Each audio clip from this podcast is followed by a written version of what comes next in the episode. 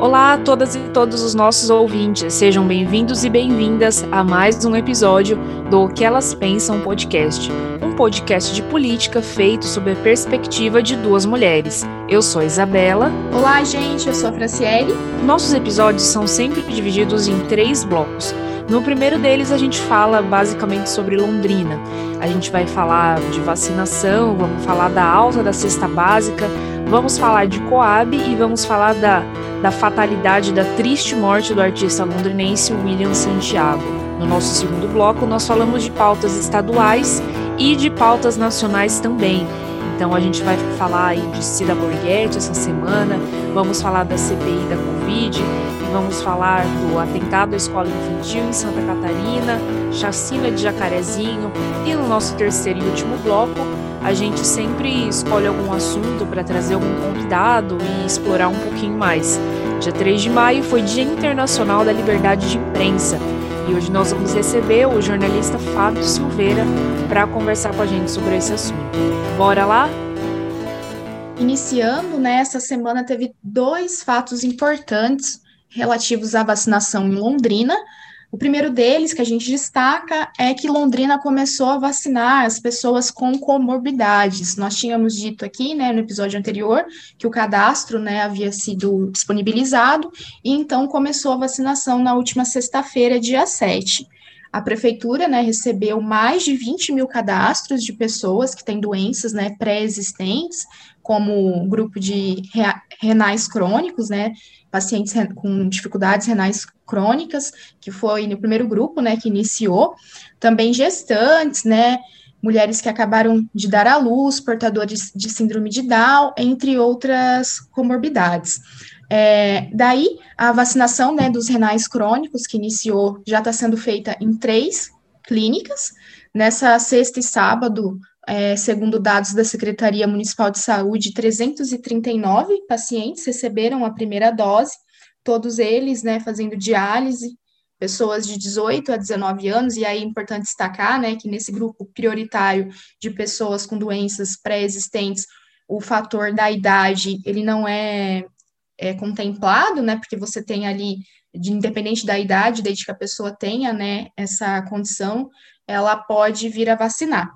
E aí vem dos dados totais da vacinação em Londrina, né, também segundo informações da Secretaria Municipal de Saúde, até as 23 horas do dia 7 de maio, foram aplicadas 119.967 doses em relação à primeira dose, e da segunda dose, 69.970 pessoas já receberam a imunização em Londrina. E aí, né, é, além disso, nessa semana também foi liberado o cadastro para que profissionais da educação e da assistência social façam aí é, liberar o cadastro agora vai ficar redundante, né, o que eu falei, mas de certo, isso aí, gente, o negócio, acho que vocês já entenderam a ideia, mas o negócio é que agora profissionais de educação podem se cadastrar para serem vacinados. De certa forma, fiquei muito feliz, né? Acho que demorou, profissionais da educação são prioridade, sim, mas, por um outro lado, eu vejo que essa medida foi, é, foi na verdade, de certa forma, uma resposta à determinação do Ratinho Júnior de que as escolas estaduais retomem o ensino híbrido a partir do dia 10, né? Que já é segunda-feira amanhã. Exato. É, a gente, alguns outros estados já priorizaram a vacinação de professores, como é o caso, por exemplo, de São Paulo, mas me pareceu muito assim, dá com uma, aqui no Paraná, né, dá com uma mão e tira com a outra, né?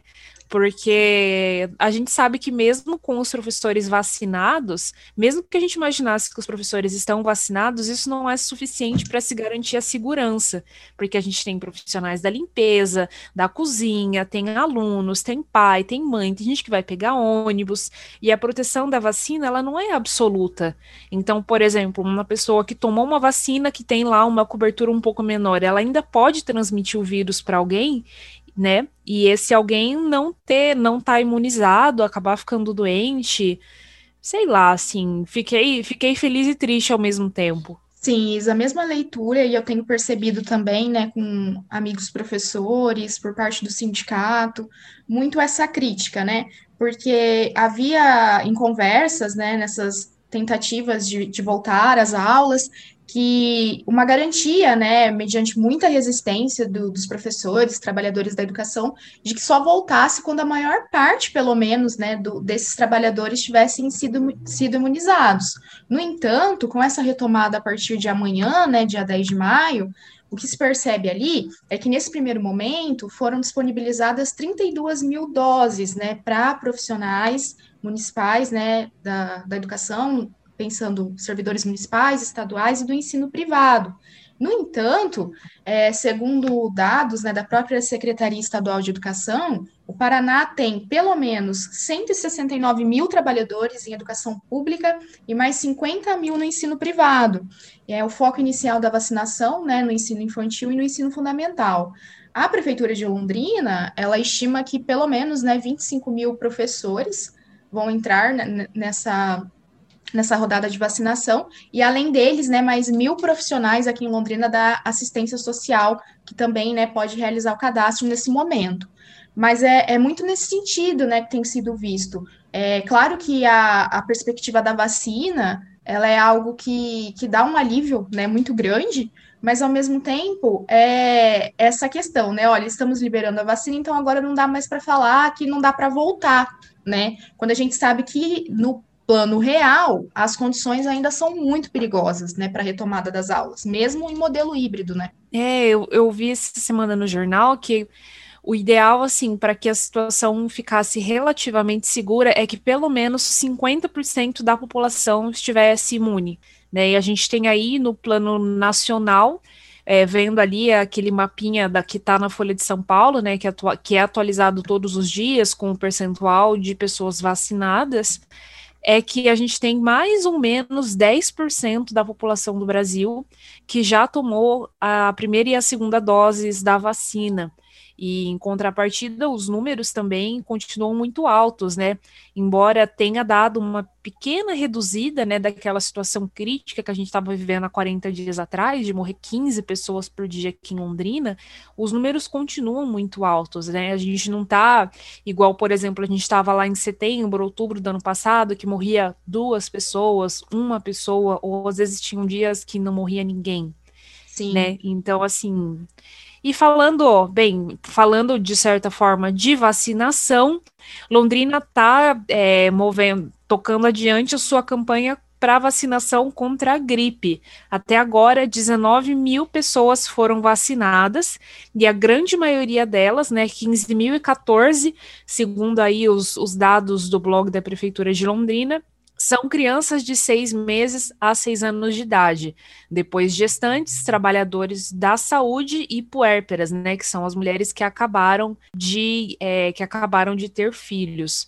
É bastante importante a vacinação contra a gripe, porque de certa forma ela possibilita que as pessoas se imunizem e, e, e evitem, né, de ir para o sistema público de saúde é, com suspeita de Covid por uma por um sendo que na verdade já é uma gripe comum. Segundo né, informações do blog da Prefeitura de Londrina, o secretário de Saúde, Felipe Machado, ele destacou que a expectativa da vacinação contra a gripe está abaixo, né, a, a adesão do que era esperado a campanha, porque a estimativa, né, era que ao menos 36 mil crianças forem, fossem vacinadas, mais de 5 mil gestantes, então esse número ainda está bem aquém né, a vacinação da, contra a gripe, que começou no último dia 12 de abril. É, Para receber né, essa vacina, é necessário agendar um horário por telefone na UBS mais próxima da residência. Lembrando né, que tem que esperar um tempo, né, um intervalo de 14 a 21 dias entre a vacina contra a gripe e da Covid-19, e frente à possibilidade de tomar as duas, né, a orientação é que se tome primeiro a imunização contra o coronavírus e depois né, a vacinação contra a gripe. E falando, ó, vamos falar agora de dinheiro ou de falta de dinheiro. Em um ano, a é cesta é básica de Londrina. Ah, mas com certeza. Nesse último ano, a cesta básica em Londrina subiu 22,2%. Esse dado, né, segundo uma notícia publicada na Tarobá News, é de uma pesquisa feita pelo Núcleo de Pesquisas Aplicadas da UTF-PR, né, Universidade Federal, campus aqui de Londrina. Segundo ela, em, segundo essa, essa pesquisa, em abril do ano passado, uma cesta básica de 13 produtos era comprada por R$ 397,46. Hoje, esses mesmos produtos não saem por menos do que R$ 485,62. É bastante caro, assim, ela ficou um quarto mais caro. Entre os produtos que foram que subiram mais de preço, o primeiro deles é o tomate, que ficou 26% mais carne, mais caro. Depois a batata, banana, café, a carne, ou seja, são indicadores muito tristes, né? Que quando a gente olha para eles, pensando com todas as outras coisas que a gente está vivendo na pandemia, o desemprego, o auxílio emergencial lá embaixo, comércios fechando, isso mostra de, do quanto né, a gente vive num país que está mais perto do que a gente gostaria da realidade da fome, né? Sim, acho que isso é uma coisa que tem sido muito alertada, né, Isa? Tanto por entidades nacionais quanto por organismos internacionais, a, a volta da fome, né, em mais pessoas, porque nós comentamos aqui, né, a gente teve iniciativas que diminuíram um pouco, né, essa, as pessoas em situação de insegurança alimentar, né, e chegando mesmo à fome, pensando aí esse ranqueamento que é feito, né, de que dependendo da, da renda da pessoa, a, essa, essa categoria é colocada. Bem, o que a gente percebe, né, é que com a crise, né, do desemprego muito alto, mais de 14 milhões de pessoas, por sua vez, né, a diminuição do auxílio emergencial, o valor, uma redução muito drástica, né, quase 50% do valor.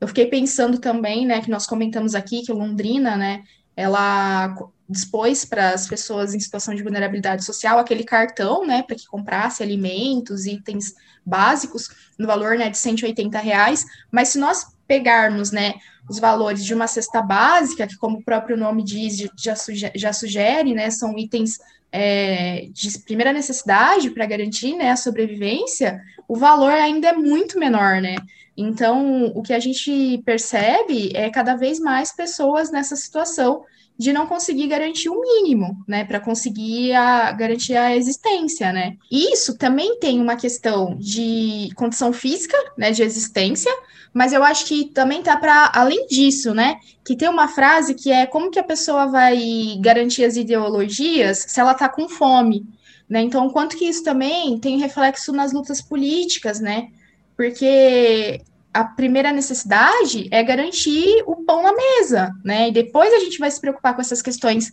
ideológicas, né? E o que é, é, entre parênteses aí normal, né?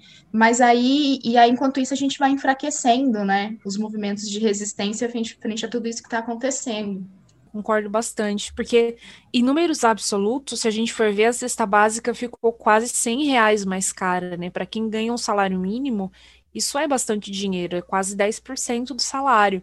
Então, é uma grana, assim, e também acho que tem toda uma discussão, né, quando a gente fala de, de comida, de se alimentar bem, do que, que a gente está falando, né? Porque, por exemplo, comer coxinha, comer pão, é, é uma coisa, né? Mas a gente ter acesso a uma alimentação de fato de qualidade, que a pessoa possa comer carne, que a pessoa possa comer verdura, que a pessoa possa comer legume, é outra coisa, né? Alimentar-se com qualidade, assim. Nossa, sim. Ontem, inclusive, eu estava ouvindo um podcast sobre isso, o quanto a, as opções, que parecem, né, opções é, de refeições e tudo mais, tem um recorte de classe, né? Muito é, perpassado.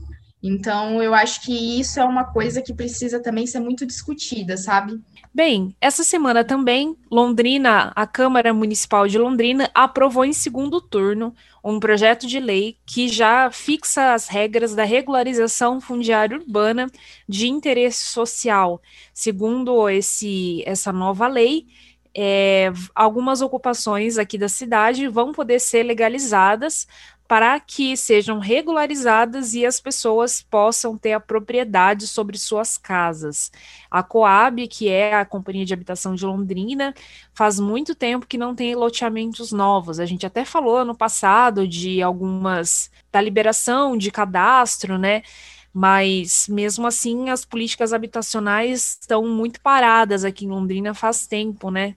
Bem, de acordo né, com esse projeto de lei, ele estabelece normas né, para regularizar núcleos urbanos informais, né, já consolidados na cidade, localizados né, somente em terrenos que pertençam ao município ou à Coab né, de Londrina, que sejam ocupados predominantemente por população de baixa renda. E aí, né, esse SPL, ele sofreu ali, né, algumas emendas, e aí uma da, das principais que, que me chamou a atenção é a obrigatoriedade, né, do município de implantar infraestrutura básica, né, e áreas de uso público, pensando aí na né, educação, saúde, assistência social e lazer nesses locais. Que, porque o que a gente percebe também, né, muitas vezes, né, Isa, é que há a, a permissão, digamos assim, de, de que as pessoas possam, né, construir casas nesses espaços, mas, no entanto, o Estado ainda assim não chega, né, porque não chega com esses serviços, né, e aí não basta, claro, né, que garantia, o direito à moradia é fundamental, mas não, não basta, né? Preciso garantir que essa moradia tinha, tenha um mínimo de, de condições para acontecer, né? E aí, é, pensando então a oferta desses diferentes direitos em relação a isso. E aí eu acho também que chama muita atenção, né, frente a Londrina, que é uma cidade muito marcada, né, pela questão da especulação imobiliária, a necessidade de, de se efetivar, né, essas, essas políticas, assim, de garantia de moradia, porque nós temos, né, nós comentamos aqui em episódios anteriores que a população né, em situação de rua tem aumentado em Londrina significativamente, né, inclusive estudos feitos pela UEL indicam isso, então, o quanto é importante, né, pensar nessas iniciativas, né? Pois é, concordo. Essa semana também, aqui em Londrina, a gente teve aí um. A, a, tragédia da pandemia teve mais um nome e uma cara. O ilustrador londrinense William Santiago, que foi vencedor de um prêmio Jabuti, parênteses, não é qualquer coisa ganhar um prêmio Jabuti, viu, gente? É um prêmio nacional extremamente renomado. Ele tinha apenas 30 anos e morreu vítima da Covid-19 na noite da terça-feira, dia 4 de maio. Ele já estava internado em uma, de um, em uma UTI de um hospital privado aqui da cidade há cerca de um mês. Um homem de 30 anos, gente. Sim. É uma, uma perda sem tamanho, assim. Ele era formado pela UEL, né, design, e, e aí eu conheci, assim, de, de vista, eu lembro que quando eu fiz a primeira graduação, ele fazia design também, e aí a gente tinha alguns amigos em comum, nos encontramos em festas de república, e aí é, ele tinha uma da, das questões, uma das frentes de trabalho dele, né, Isa, era muito ligada à questão da, da cultura afro-brasileira, né, e aí ilustrando, inclusive, capas de livros que retratam, né, personagens negros, então, assim, um trabalho, uma arte muito com esses tons, assim, né, do, do engajamento político, então, uma, uma perda, assim, muito grande, né, para a Londrina, para a arte, né, e é isso, como você falou, né, 30 anos, super novo, o que demonstra mais uma vez aquilo, né, que diversos órgãos, né, especializados na, na questão da saúde, como a própria, a própria Fiocruz, colocam, né, a doença tem pego cada vez mais pessoas jovens, e essas pessoas têm morrido cada vez mais, né? E aí eu acho que vale destacar também que essa semana em Londrina, antes de nós encerrarmos o primeiro bloco, o Belinati, né, ele chamou a atenção que, embora nós tenhamos acompanhado uma diminuição no número de internações, de ocupação, não que estejamos né, em números confortáveis, ainda estamos acima dos, dos 90% da ocupação é, dos leitos dedicados ao coronavírus. Mas a gente tem percebido uma diminuição, por exemplo, em pacientes esperando vaga em UTI, de 18 para 15 pessoas, né? No, isso de, de sexta para sábado. Enfim, mesmo assim, mediante essa, essa pequena melhora nos números, ele disse que provavelmente Londrina terá, assim como o país, né, uma, uma terceira onda da doença. Então, a necessidade né, de se manter todos os protocolos, todas as medidas, para que isso né, ocorra de uma maneira que, que seja menos é, letal, né, e que nós tenhamos ainda mais perda né, de pessoas. Até porque muitas vezes essa redução no número de mortes e de contágio, muitas vezes é própria do ciclo da doença, né? o ciclo, o próprio fluxo das pandemias, na verdade, de que tem um pico, dá uma amenizada, pico, ameniza, então não estamos de forma alguma seguros e tranquilos. E a perda desse artista londrinense é incalculável. Desse modo, a gente vai encerrando aqui o nosso primeiro bloco do programa. Falamos bastante de vacinação, falamos aí dessa volta híbrida da rede estadual, falamos da cesta básica, falamos de Coab e de William Santiago, nossos sentimentos pela perda dessa pessoa. Mais uma para a Covid-19, uma doença que tem vacina, né?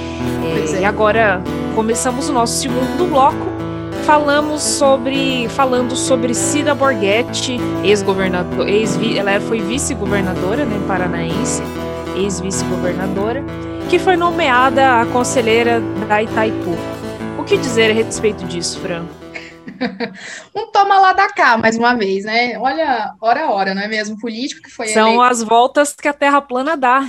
Pois é, um político que foi eleito muito né, ancorado na pauta de que não iria mais alimentar a mamata e que era contra tudo isso daí, né? Política tradicional, mostrando mais uma vez, né, Jair, Jair Bolsonaro aqui veio fazendo toma lá da cá, né, porque a Cida Borghetti, ela é companheira, né, do atual líder do governo na Câmara, né, o Ricardo Barros, aqueles que, aquele que nós comentamos aqui em, em um dos episódios anteriores, que falou que os professores não queriam voltar a trabalhar, né, é, então, esse cargo né, de, de, conselheiro do Itaipu, que antes era ocupado pelo Carlos Marum, amigo do Temer, né, ele é um dos mais cobiçados entre os políticos, porque, olha só, né, ele paga, ele paga 27 mil reais por reunião que é feita. Então, assim, né, é, não é um salário, não é um salário, não sei se dá para chamar, é um salário porque são, é pago mensalmente esse valor para que as pessoas, essa pessoa, né, que ocupa esse cargo,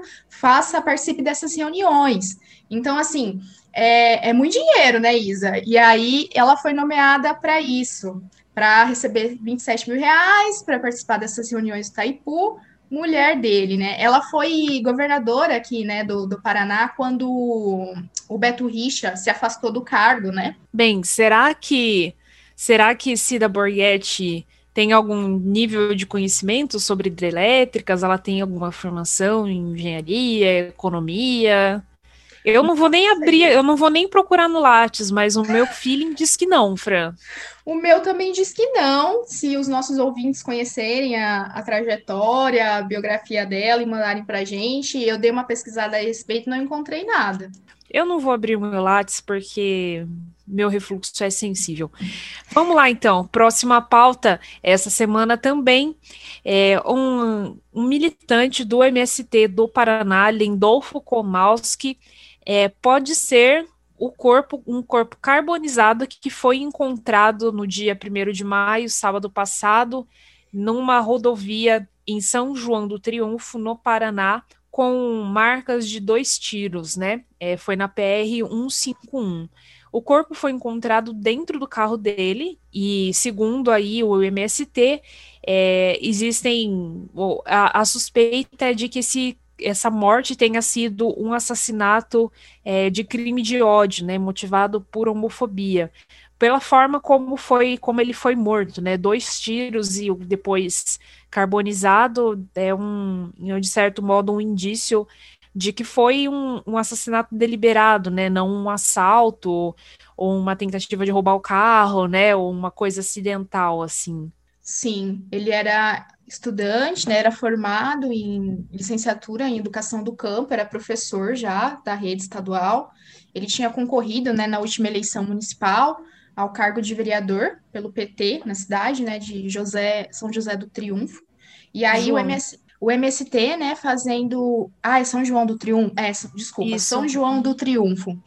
É, e aí é, o MST chamou muita atenção né, para esse caso, porque justamente por conta dessa extrema violência, né? E o que a gente tem percebido, né, Isa, é que com a, a vida de, de lideranças, de participantes de movimentos sociais no Brasil, ela sempre foi complicada e sempre esteve em risco, né?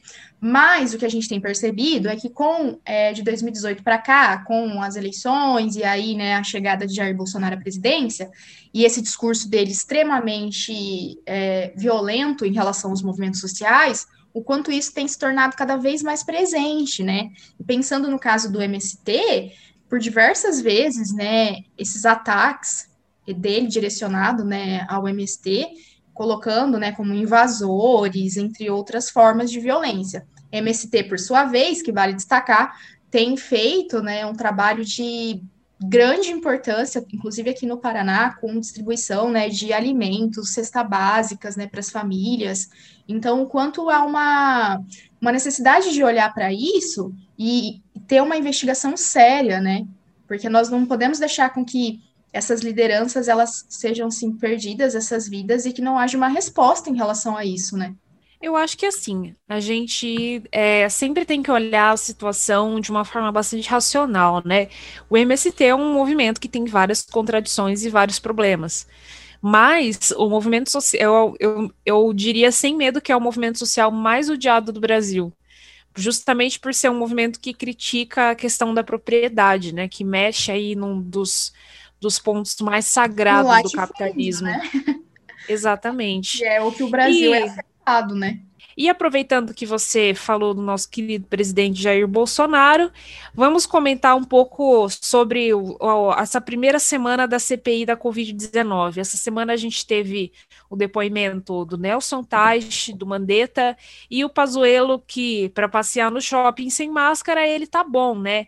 Mas quando é a hora de depor na CPI da Covid, ele ficou dodói, aparentemente, e falou que estava com suspeita da doença que ele tanto minimizou.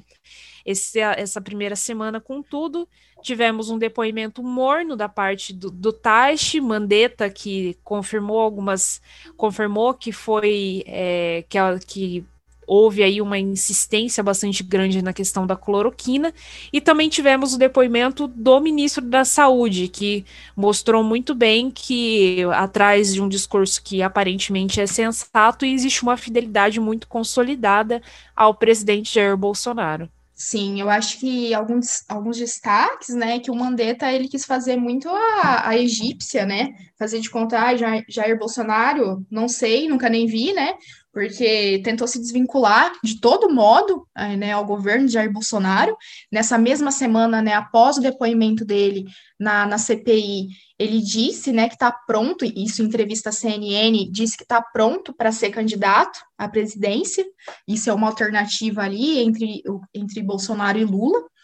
E, e aí, no, nesse depoimento do Mandetta, né, ele disse algumas coisas, né, como por que eu acho que ficaram muito visíveis, assim, que ganhou grande espaço, né, nos meios de comunicação, que foi é, a tentativa, segundo ele, né, de Bolsonaro adulterar a bula da, da cloroquina, né, colocando ali a indicação para a Covid-19, e também o fato de existir ali uma espécie de grupo paralelo né, abre aspas, esse grupo paralelo, de que estaria assessorando né, Bolsonaro na tomada de decisões frente à pandemia.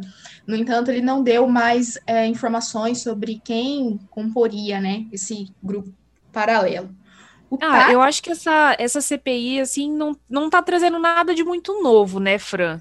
Não, eu acho que o depoimento do Tais também foi, como você destacou, né, Isa, muito morno, porém, né, durante o depoimento do Taish, é, o Bolsonaro ele fez ali né, uma fala, acho que nós vamos falar disso mais adiante, mas é, tentando colocar, ameaçando mais uma vez né, o, o STF, é, criando mais é, discórdia, né, problema diplomático com a China, mas também não trouxe nenhum, o Taish, assim, nenhum, eu acho que dos três depoimentos foi o mais morno mesmo.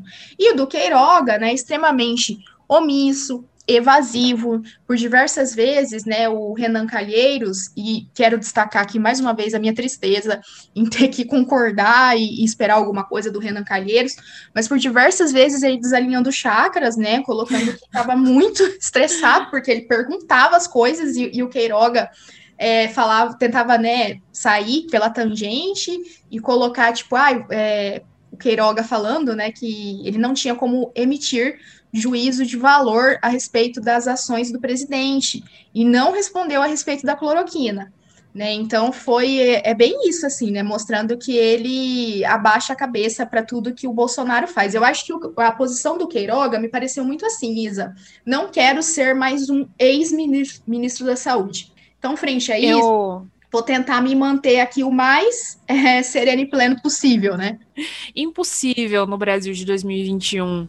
E durante, queria chamar a atenção para esse discurso que o Bolsonaro fez no evento durante a fala do, do Taish, né? Primeiro, por marcar no, no, mesmo dia e na mesma hora, mostrando de certa forma um, um, desprezo e um descaso, e foi um discurso bastante marcado pela, é, pelos ataques ao STF pelos ataques às medidas favoráveis ao isolamento social. Em diversos, em alguns momentos, é, em alguns momentos não, vou destacar um em específico, né, que ele falou que se precisasse ele ia baixar um decreto para que as pessoas tenham liberdade de ir e vir, para que as pessoas tenham liberdade de trabalhar e que se ele for baixar esse decreto, esse decreto vai ser cumprido né, bem no estilão, nesse estilo refinado, inteligente e educado do nosso presidente Jair Bolsonaro. Sim, e aí, além disso, né, durante a live dele também, né, ele, essa semana ele convocou mais uma vez, né,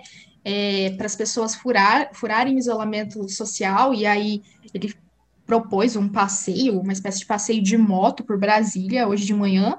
E esse fim de semana, né, na, acho que foi ontem ou sexta-feira, ele esteve em Rondônia, né? E aí ah, virou aquele meme, aquela uma das cenas mais ridículas. Eu acho que depois dele tentando correr aqui no, no Paraná, é, a segunda cena mais ridícula que eu já vi na minha vida foi a, aquela visão dele com o velho da van na moto né? Ah, para mim é, é a expressão do amor. Andar na garupa do presidente, eu acho que foi o momento mais feliz da vida do velho da van, foi aquele. Ai, sem dúvida, sem dúvida. Mas assim, vou te dizer que para os meus olhos foi uma coisa muito triste, porque que coisa mais Perturbador. ridícula. Perturbador. Ah, e o Pazuello, né? Ele fugiu da, da do depoimento que está previsto agora para acontecer dia 19, mas ele recebeu a visita do Onyx né? No mesmo dia que ele estaria teria que estar depondo, mas estava em casa, ele recebeu ali a visita do Onyx, e aí questionaram, né? Ué, mas se ele está com corona, então ele pode receber visitas? Então aí, né, como que, vai se justificar isso? E eu acho que pelo andar da, da, da CPI, eu acho que quando o Pazuello chegar, e aí os senadores até indicam a possibilidade de fazer uma, uma condução coercitiva dele, né? é, eu acho que ele vai receber também bastante, vai ser bem apedrejado, viu, Isa? Ele vai, mas eu ainda acho que também não vai falar nada muito, muito pá. E uma tragédia que atingiu o Brasil nessa semana, é, acho que diante do, do, meio de tantas tragédias que a gente tem vivido, essa palavra, de certa forma, até perde o sentido, né? É, um rapaz de 18 anos invadiu com duas facas uma creche em Saudades, uma, uma cidade no oeste de Santa Catarina. Ele, nisso, acabou ferindo várias pessoas, matando três crianças e duas funcionárias. Vocês que estão nos ouvindo provavelmente não vão saber, mas eu precisei ensaiar essa pauta. A gente teve que cortar algumas vezes, porque foi uma, é uma situação que me deixou muito chocada, assim, muito, muito triste, assim. Eu, eu acho que a gente vê, né, lembrando, por exemplo, do, do atentado de Suzano, que a gente teve há dois anos atrás, de pessoas entrar, que dois jovens também entraram na escola e mataram várias pessoas. Para mim, é o diagnóstico, o sintoma, talvez, de uma sociedade que pode ser diagnosticada como muito doente. Né, a gente ter esse tipo de situação. Não, eu não acho que o ser humano seja bom por natureza, mas é, esse tipo de situação, para mim, é a própria expressão da crueldade e da barbárie, assim, de tudo que a gente vive, de tudo que a gente é e de tudo que o ser humano é capaz de fazer. Sim, uma banalização, né, Isa, da violência, da vida, é, após, né, ele ferir essas, essas, pessoas, né, essas duas professoras e mais as crianças, ele também, né, saiu dando facadas pelo próprio corpo. Então, é uma é difícil assim é, indicar, né, causas para isso, porque eu acho que assim tem várias coisas que se mesclam aí, né? Pensando tanto questões de saúde mental, que eu não tenho competência nenhuma para colocar, mas fatores sociais também, né? Que influenciam, inclusive, na estruturação dessa saúde mental, né? Então, o quanto esse, esse caos, assim, esse estado anômico, anômico, anômico é, é colocado, né, como uma forma de, de instaurar esse sentimento de extrema insegurança. E aí, por sua vez, eu acho que isso dialoga muito com a nossa próxima pauta, que é que frente a essa sensação de, de insegurança, se tem a, a aposta cada vez maior numa, na militarização da vida. E uma coisa que a gente viu também, né, que aconteceu essa semana, mais uma tragédia, aí eu concordo muito, eu acho que a palavra tragédia, ela meio que se esvaziou de sentido, meio que se perdeu, que foi, né, a, a operação, né, Exceptis, mais, né, ficou mais conhecida como chacina do Jacarezinho, né, 29 pessoas até ontem, porque esse número é, veio crescendo, né, a princípio tinha dito em 25, depois passou para 28, o último dado, né, segundo reportagem da, da Folha de São Paulo, 29 pessoas, né, morreram, entre elas, né, 28 civis e um policial, né, militar, isso aconteceu, né? O objetivo da operação era cumprir ali, né, um, um mandado em que de prisão preventiva de 21 pessoas, né, acusadas de aliciar crianças e adolescentes para o tráfico de para o tráfico de drogas ali na, na comunidade, né, do Jacarezinho, no Rio de Janeiro. No entanto, né, é, teve esse número muito grande, né, de vítimas fatais, e ali, por diversas vezes, né, movimentos sociais, moradores, é, próprio Ministério Público né, do Rio de Janeiro, colocando que o que ocorreu mesmo foi execuções, né? Porque eu vi uma entrevista né, de, um, de um morador e também militante ali do, do movimento, um dos movimentos negros né, do Rio de Janeiro, ali da, da comunidade de Jacarezinho, é, colocando que os indícios, né, uma pessoa sentada na cadeira, como que ela estaria ali travando alguma espécie de, de reação, né? E aí, entre outras formas de violência que foram identificadas. O Procurador-Geral da República, né, o Augusto Aras, ele expediu um ofício na última sexta-feira, em que ele dá prazo de cinco dias, né, para que as autoridades do Rio de Janeiro elas prestem, né, explicações sobre o, o acontecido, né, sobre esse crime. E aí, porque também se tem ali, né, tinha a prerrogativa do STF de proibir, né, operações policiais nas comunidades durante a pandemia do, do novo coronavírus. Então, se isso, né, foi uma, uma infração ou não. E eu acho que ainda vale destacar dentro dessa pauta, né, Isa, que, que o subsecretário operacional da Polícia Civil, Rodrigo Oliveira, criticou, abre aspas, né, o ativismo judicial e informou que não houve é, execuções. O que houve ali foram criminosos que estavam reagindo frente à abordagem da polícia, e com isso, né, é, os policiais teriam reagido. E aí, né, o próprio vice-presidente, né, também disse à Folha de São Paulo que todos ali que foram mortos seriam criminosos. Vamos por partes, né? Tentando ser analisar a situação de forma mais, mais justa, assim, olhando para os dois lados dessa situação. A gente, é, de fato, a gente sabe que no, no Rio de Janeiro é, o tráfico de drogas é muito forte, a gente sabe que o tráfico é armado, que o tráfico também prejudica e também traz violência para a dinâmica da vida das pessoas que moram nas áreas que são dominadas por ele. No entanto, uma operação policial onde um policial morre e 25 pessoas, não, 28, né, porque segundo né, a 28. apuração mais recente, e 28 pessoas são executadas, não é possível que a gente não nem ao menos desconfie que haja algum tipo de disparidade. A imagem, né, como a Fran bem falou, de uma pessoa morta na cadeira, é uma cadeira de plástico roxa caída no chão. E além de outros relatos do mais puro horror, né, é, de pessoas contando É, por exemplo, eu ouvi ontem no, no Medo e Delírio em Brasília, né, assim como outros veículos também, que estão colhendo relatos das pessoas que moram dentro dessa comunidade, da casa das pessoas ficarem é, completamente é, sujas de vísceras, de sangue, é, camas de crianças, e, enfim. Eu, eu não vou ficar repetindo tudo aqui, porque, não sei, eu acho que isso pode ser até, de certa forma, um gatilho ou uma, é, uma, uma coisa difícil para muita gente ouvir, mas é o próprio relato do horror, assim, do horror e da barbárie. E essa, essa polícia que mata também é a polícia que morre. Claro que a gente não pode colocar todos os policiais num grande balaio e falar como se todos eles fossem iguais e pensassem igual, porque não é assim. Mas enquanto instituição, a polícia militar tem uma cultura que é, é, que é a cultura da matança, que é a cultura dessa repressão violenta, que ela não traz paz, mas ela é, alimenta um ciclo de violência que nunca termina, mas que fica cada vez pior. Essa operação de Jacarezinho foi um genocídio deliberado, não tem explicação para isso. Não tem é, ingenuidade, idoneidade de crianças que demandem esse, esse nível de violência. Sim, eu acho que é, é, é, muito isso, né, Isa? O quanto que o Estado não chega nesses, nessas localidades, assim, por exemplo, com a vacina, mas chega com a chacina, né? Não chega com políticas públicas, mas chega com fuzil. Não chega com a inclusão, mas chega com a violência, que, que é também o que Marielle Franco, né, tanto denunciou ali na, na dissertação de mestrado dela e nos seus discursos, entre tantos outros, né? Inclusive é, lideranças, né, como nós mencionamos aqui, que têm sido ameaçados ameaçadas. Então, é, eu acho essa necessidade de pensar, né, o quanto que essa essa criação assim de corpos inimigos por parte do Estado, e aí, né, sabemos, esse, esses corpos não são quaisquer, né, corpos.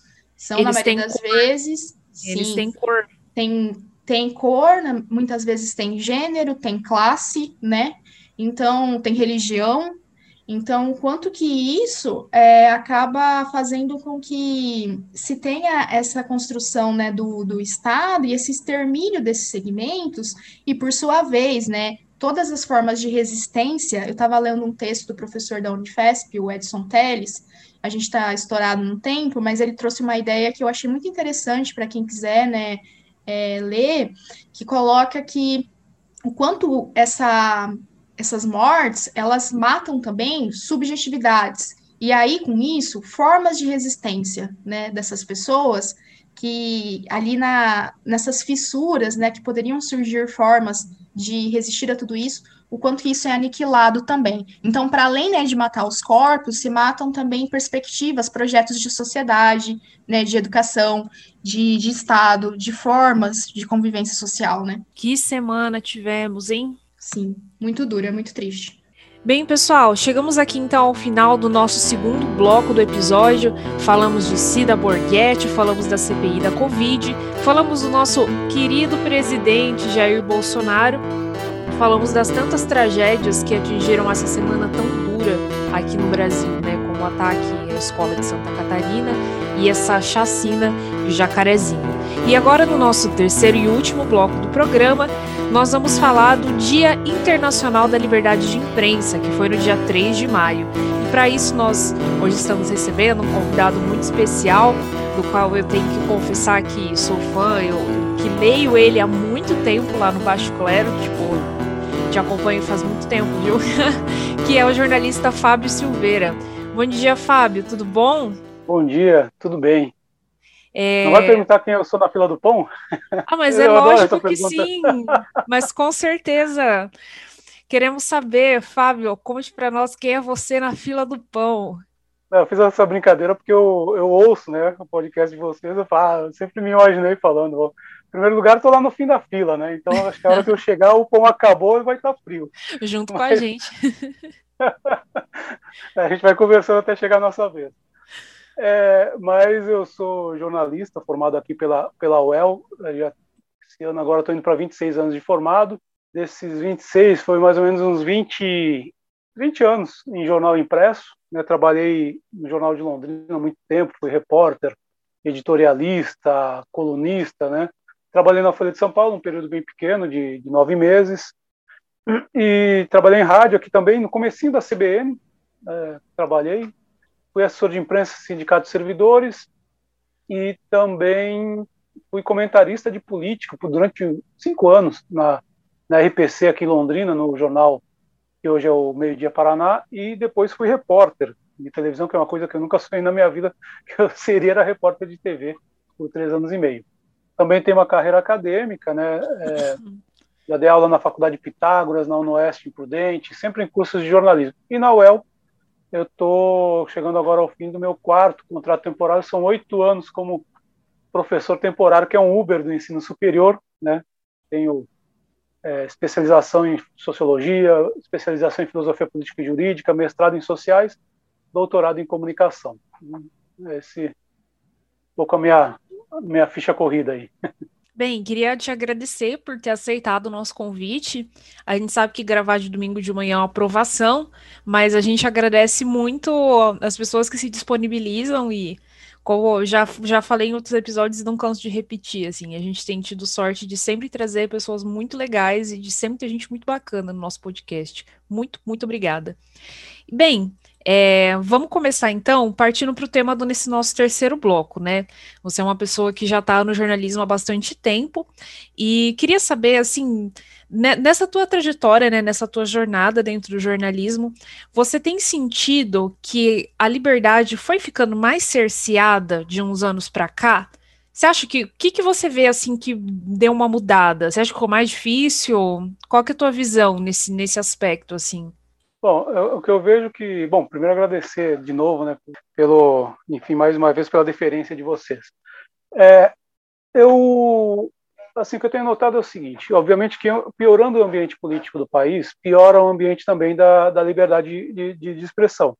O ambiente político piorou consideravelmente, particularmente um ovo da serpente chocado ali por volta de 2013, mas enfim, a partir do governo Bolsonaro a coisa degringola de vez. O que eu sempre vivi quanto experiência de, de, de, de cobertura, sempre foram pressões governamentais, né, pedidos de cabeça, sempre, sempre existiram, e pressões comerciais, e também sempre existiram, né, pressões comerciais, porque a teoria liberal, a visão liberal de imprensa acha muito que é só o Estado que, que pressiona, né, mas na verdade tem a questão do, do anunciante, o anunciante está sempre ali em cima, é, pressionando também, né, a gente tem uma formatação de imprensa que se baseia no, no financiamento privado e diz aí a teoria liberal de que é o seguinte: se o jornal se mantém é, independente financeiramente como empresa privada, ele consegue cumprir seu papel de é, fiscalizar com independência o poder do Estado. Só que se esquece, se esquece, como diria Garrincha, de combinar com os russos, que é, é o fato de que esse é, anunciante privado ele não anuncia por filantropia. Primeiro, porque ele tem interesse na atenção que os veículos de comunicação atraem no meio daquela tensão lá entre uma notícia ou outra, ou um produto ou outro de entretenimento, vem lá, compre na loja tal, na loja XYZ, né?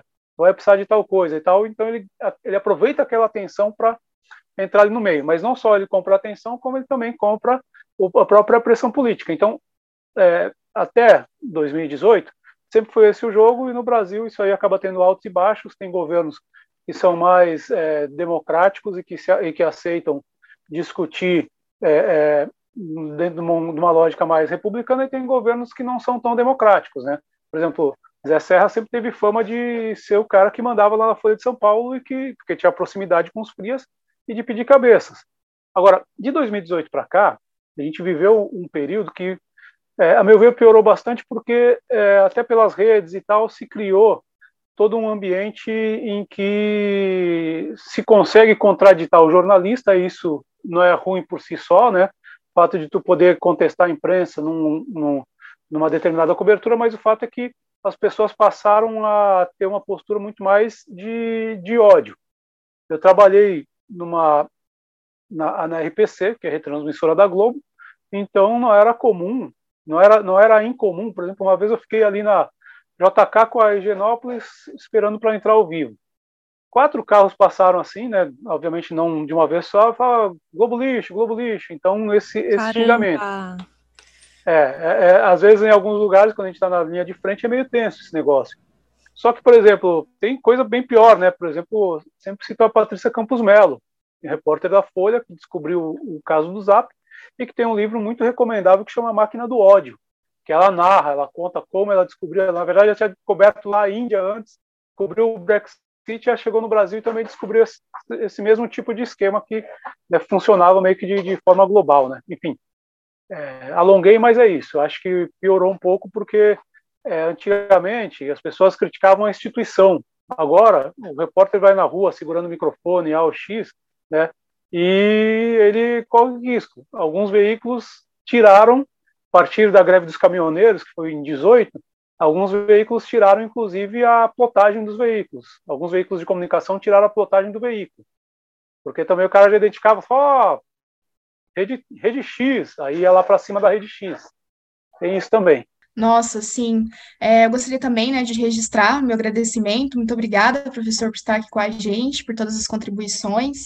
Eu acho que essa, essa questão da, da Patrícia, né, ela mescla muito assim, diferentes violências, né? Porque eu acho que a questão de gênero que pesa né, sobre as mulheres, né, jornalistas, em uma sociedade extremamente machista, né? Isso, essa violência, ela acaba tomando outras roupagens, assim. É, queria saber também de você se há diferença entre a, os pressupostos né, da liberdade de expressão e da liberdade de imprensa, e se você poderia falar um pouco mais a respeito disso. Bom, a, a liberdade de, de, expressão, que é o conceito. Eu tenho uma discussão, a professora Linda Bulli, que é uma professora aposentada da UEL, tem o um livro dela lá na biblioteca que chama Doutrinas da Informação. A Linda Bulli, que ela, ela discute um pouco isso, essa questão de quando, qual o momento em que a liberdade de expressão passa para é, é que, que, que a imprensa, é, vamos dizer assim, ela, aspas, privatiza a liberdade de, de, de, de expressão e ela se confunde com uma liberdade de impressão, de imprimir. Né? A liberdade de expressão é um direito universal, né? Os, é, é, dentro da doutrina liberal também, que aparece a liberdade de expressão, ela vem lá de longe da declaração da, se não me engano, da Filadélfia, né, da independência dos Estados Unidos, é, é da Filadélfia, Declaração 1776, Declaração dos Direitos do Homem da Revolução Francesa, em que considera a liberdade de expressão como um dos, é, um dos direitos fundamentais do homem. Né? E ela vai se confundir ao longo do tempo com a liberdade de imprensa, que é a liberdade de imprimir. Né? Até naquela famosa sentença de 2000, é, é, famosa decisão de 2019, voto de Gilmar Mendes, né? que há algum tempo atrás, foi meu malvado favorito pelo que ele fez com relação ao Moro. Mas na, na, naquela decisão de 2009, quando ele diz que não é preciso é, ter o diploma de jornalista para ser jornalista, ele confunde as coisas, que é a liberdade de expressão com a liberdade de imprensa. A liberdade de imprensa está no âmbito do, vamos dizer assim, do, do factual, de trazer as informações do, do, do, dia a dia. A liberdade de expressão está no âmbito da opinião, vamos dizer assim. É, é, assim, eu estou é, é, não vamos descolar uma da outra, mas vamos tentar entender o que, o, o que foi. Então, tipo assim, o Gilmar Mendes fala assim, o fato de é, a pessoa não ser formada em jornalismo tira dela o direito à expressão. Não, não tira. Porque essa pessoa pode ocupar os espaços de opinião, por exemplo, no, em jornais que abrem espaço para artigos e tal, para expressar a sua opinião. Que é diferente da regulamentação de uma profissão, que consiste em apurar fatos, em relatar esses fatos. São coisas diferentes, né? É, então, é é, é, é, assim que eu vejo essa, essa diferença. Obviamente que a liberdade de impressão, ela é, ela é importante, ela acaba se confundindo uma com a outra, a partir do momento em que, obviamente, quando surge a palavra impressa, né, estamos lá no século XVI, a primeira coisa que o poder da época, que era, que era a Igreja Católica, faz, e eu não sou católico nem sou protestante, sou muito pelo contrário, né, mas é uma questão histórica, primeira coisa que eles fazem é o índex, para dizer o que, que, era proibido de ler. Né? É, o que, é, e aí, enfim, isso remetia à ideia da liberdade de. Era expressão, mas também era impressão. Né? É, e aí tem é, um marco dessa, dessa luta pela liberdade de expressão, que é o que é o de expressão e de impressão, na verdade, que é o John Milton com a aeropagítica, né, século 17, 1600 e alguma coisa ali. E o John Milton ele é, é, ele vai exatamente publicar um livro defendendo uh, o direito de se publicar sem pedir autorização para ninguém, né? É um grande marco, né? E que eu costumo dizer que os liberais dos nossos dias estão perdendo a aeropagítica. Porque quando o, o, quando o Snowden vaza lá todos os problemas, toda a capacidade que o governo, que o Estado, uh, que o Estado estadunidense é bom, mas, enfim, o Estado uh, norte-americano é, tem de vigiar o cidadão, e aí a imprensa ela vai contra, né, adota um discurso contra um. Eu não vi nenhum liberal no Brasil defendendo o Snowden. Né? É, posso estar enganado, mas eu não vi. Né? Porque aí eles estão defendendo né, o direito do governo dos Estados Unidos de vigiar as pessoas em contraponto né, é, ao direito das pessoas de conhecer. É, eu vi, por exemplo, uma cena constrangedora, que foi o Glenn Greenwald no Roda Viva, e as pessoas querendo questionar a legitimidade do Glenn Greenwald de é, é, pegar informações que ele obteve de forma. Porque o Glenn Greenwald obteve de forma legal. O hacker, é, e sim ele cometeu um crime. Né? E o que o Glenn Greenwald não podia ter feito era ele ter chegado e, e ele não podia ter chegado e, e, hackeado, mas divulgar ele poderia. E eu vi uma cena constrangedora que foi o pessoal dos grandes veículos de comunicação, a, a elite do jornalismo brasileiro, que estava ali simplesmente questionando o Glenn Greenwald por ele ter publicado isso. Então, simplesmente os caras perderam a aeropagítica. Bom, viajei um pouco, não sei se eu fugi da tua pergunta. Se fugir, me chama de volta. Partindo disso, né, queria também uh, tocar assim para uma, uma próxima pergunta, né? Muitas vezes a gente vê que é, a imprensa tradicional, né, imprensa mais hegemônica e tal, ela se torna um espaço que reproduz e que repete padrões, é, padrões ou ideias que estão arraigadas na sociedade que muitas vezes são, acho que preconceituosas, né? Não tem palavra melhor que mais acertada do que essa. Por exemplo, não sei se você chegou a ver essa semana, mas até rolou uma nota da Frente Trans de Londrina porque não vou falar com nomes, né? Eu e a Fran, a gente sempre trabalha no limite do processo judicial aqui, para não falar nada que possa nos render uma ação de indenização daqui a 10 anos, mas é, teve um apresentador de uma determinada emissora aqui de Londrina que teve uma reportagem que uma mulher trans descia de uma van, né, do Departamento de Saúde de Alvorada do Sul, e aí na reportagem ele falou que ela tinha feito o programa e ficou fazendo vários comentários é, relacionando ela com prostituição, e enfim, né, uma coisa tipo falando, ai, olha o tamanho, né, falando assim, ai, uma mulher tão grande, não sei o quê, enfim, falando um monte de bosta, né, que você fica pensando assim, Jesus, por quê? Mas enfim, então muitas vezes é, é parece que esse tipo de questão, de certa maneira, ela é abraçada, né, pela liberdade de imprensa e às vezes, é, não sei, eu também posso estar dando uma, uma grande volta no, no mundo para chegar na pergunta, mas é que às vezes a gente vê o Instituto da Liberdade de Imprensa, ou talvez a, essa questão da liberdade de impressão, né, que você bem falou, é, servindo, na verdade, para abraçar valores que já são hegemônicos, que já estão consolidados e que já são fundantes dessa sociedade tão injusta que a gente vive, né? E não é, e em contrapartida sendo muito sendo muito resistente com tudo que quebre de certa forma a hegemonia. Como você deu esse, o próprio exemplo do Glenn Greenwald. Nunca vou conseguir pronunciar direito, mas é isso aí. Nem eu, vou conseguir pronunciar direito. Mas é, eu acho o seguinte, sabe que é, lendo um professor, ele é até presidente da SBPJOR, Marcos Paulo da Silva, a tese de doutorado dele, ele discute a questão do, do valor notícia ao senso comum. Né? Por que, que o valor notícia? O que, que é o valor notícia para quem não é do jornalismo? Valor notícia são qualidades é, inerentes a um fato que tornam ele noticiável ou não. Então, tipo assim, digamos ali que rompeu a barragem do Igapó 2 é um fato noticiável porque ele quebra totalmente a, a normalidade. Né? Então ele rompe, é um valor notícia mais forte é isso, a ruptura da normalidade. Né? Um avião que cai, o avião que cai é notícia, o avião que aterrissa não é notícia porque é o normal. Né? Ao mesmo tempo em que essa quebra da normalidade é um valor notícia mais forte que existe, é, ela é também o paradoxo. E o paradoxo é aquilo que sai da doxa, sai do senso comum. O Marcos Paulo Silva discute isso. Então, na verdade, o jornalismo ele acaba funcionando para vigiar é, para vigiar com que as coisas não saiam do senso comum. E quando ela sai, ela ganha noticiabilidade, e aí ele faz a metáfora de um pêndulo, né? Daí o pêndulo vai lá para vai lá para o paradoxo, então a imprensa tenta, se esforça ali para discutir o pêndulo, discutir aquilo, tentar explicar aquilo, trazer de volta o pêndulo para o meio, que é a doxa, que é o senso comum, que é onde a ausência de, a ausência de noticiabilidade.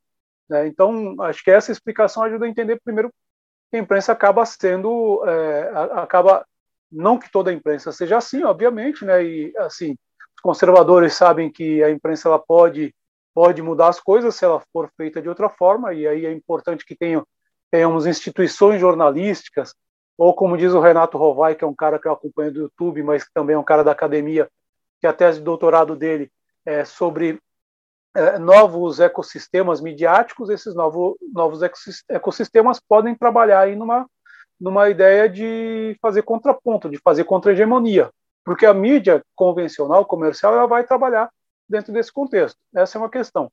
Outra questão que eu acho, e eu, eu comecei eu comecei no jornalismo nos anos 90, era uma época em que tu chegava no jornal impresso e tu era foca, né? Foca, então, no glossário, é aquele jornalista calouro, recém-formado, te mandavam para a delegacia. Eu fiquei três anos cobrindo polícia, né?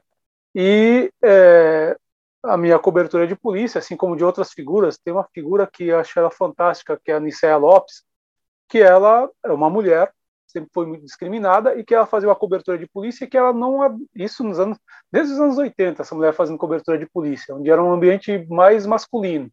Hoje mudou né? E ela era muito discriminada. Só que ela nunca ela tinha esse, esse veio da reportagem que ela nunca aceitava a versão da polícia e por isso a polícia a odiava.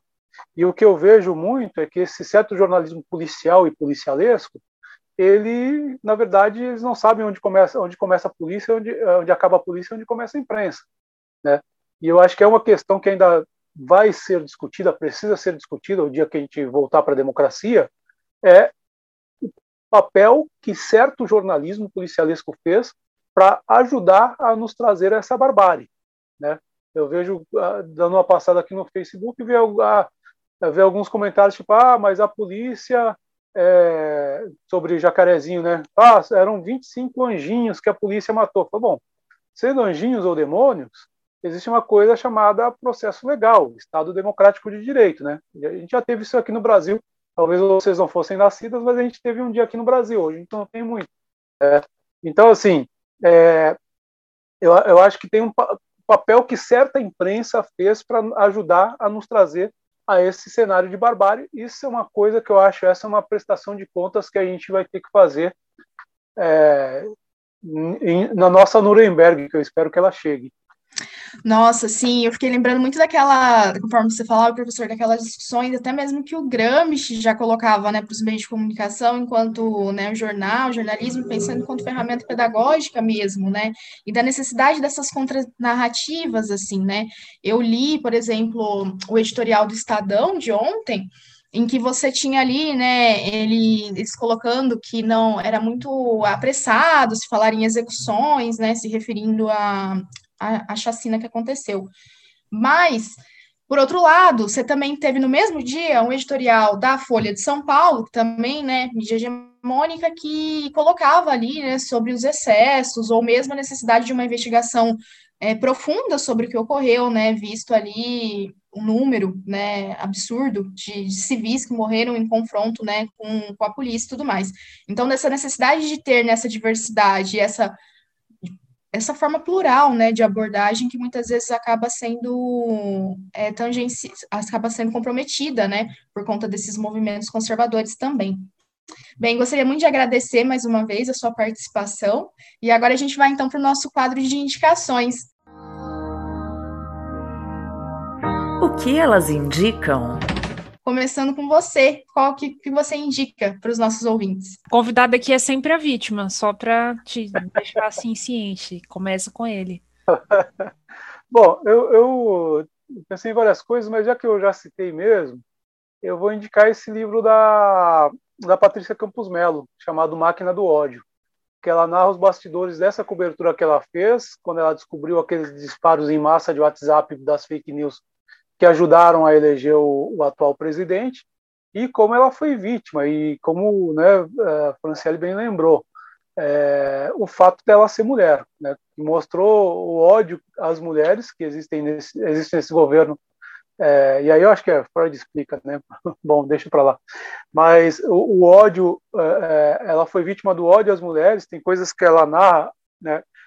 É, é um livro reportagem, mas um livro reportagem com um pouco mais de profundidade. Ela vai mostrar como é que era o processo, as experiências que ela, porque ela era uma repórter de internacional, cobriu Índia, cobriu eleições em outros, em outros países e tal. E ela vai mostrar como é que funcionou aquele negócio e tal. E uma das coisas que me chama atenção e que mostra é, essa, essa misoginia, né? Que aí estava lá o Alexandre Frota, né? Que agora ele rompeu com o bolsonarismo, mas xingava ela das coisas as mais variadas, né? E o filho dela, de 8, 9 anos de idade, ficou, mãe, o que, que é? Obviamente está exposto ao YouTube e vai aparecer alguma hora. Falou, mãe, o que, que é isso? A explicação que ela conseguiu dar para ele foi o seguinte: ó, esse cara, o trabalho dele, ele faz, é, é, ele faz filme pelado. E então quem é que, né? Quem é que é sem vergonha, né? Então é isso. Imagino a vida pessoal dela como foi abalada, né? Por causa disso. Aliás, acho que até ela ganhou uma indenização do, do Bolsonaro um tempo atrás. Ganhou, ganhou. E o, é, e o quanto se atacou enquanto mulher, né? Eu lembro daquele meme lá é, botando uma prostituta e botando botando Folha de São Paulo, né? Tipo, ah, uma jornalista saindo, uma jornalista, né? Ou seja, mulher, né? Saindo em busca de um furo, ou seja, foi se prostituir. É, é bastante interessante esse esse esse livro. Acho que é, é legal para compreender um pouco desse dessa loucura que a gente está vivendo. Sim. É, na onda também, né, de jornalistas mulheres, eu vou indicar um livro da Eliane Brum, que é uma jornalista que eu gosto muito, foi uma das responsáveis por me trazer, assim, para o jornalismo, admiro muito o trabalho dela, que é, bom, todos os livros dela, mas vou sugerir aqui a, a, vida, a Vida que Ninguém Vê, que ali ela traz, né, reportagens de pessoas que tendem a ter, não ter tanta visibilidade, né, nos meios de comunicação hegemônicos, e aí também, né, trazendo a importância né, de trazer essas pessoas para e as pautas e as lutas e as formas de resistência dessas pessoas. Então fica a indicação para que vocês leiam Eliane Brum. A minha indicação é, vai ser o episódio 856 do Meio de Delírio em Brasília, chamado 25 Mortos, tá ok?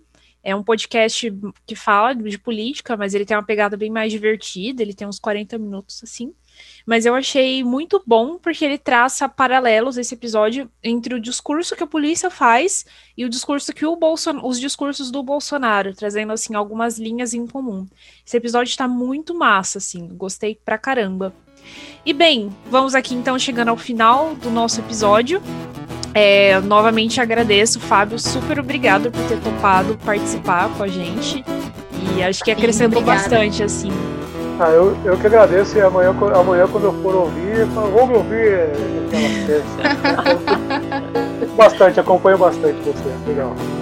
Muito obrigada. E, bem, muito obrigada a todos que nos escutaram até aqui. Críticas, sugestões, reclamações e desabafos estamos à disposição. Até semana que vem, gente. Até, gente. Obrigada.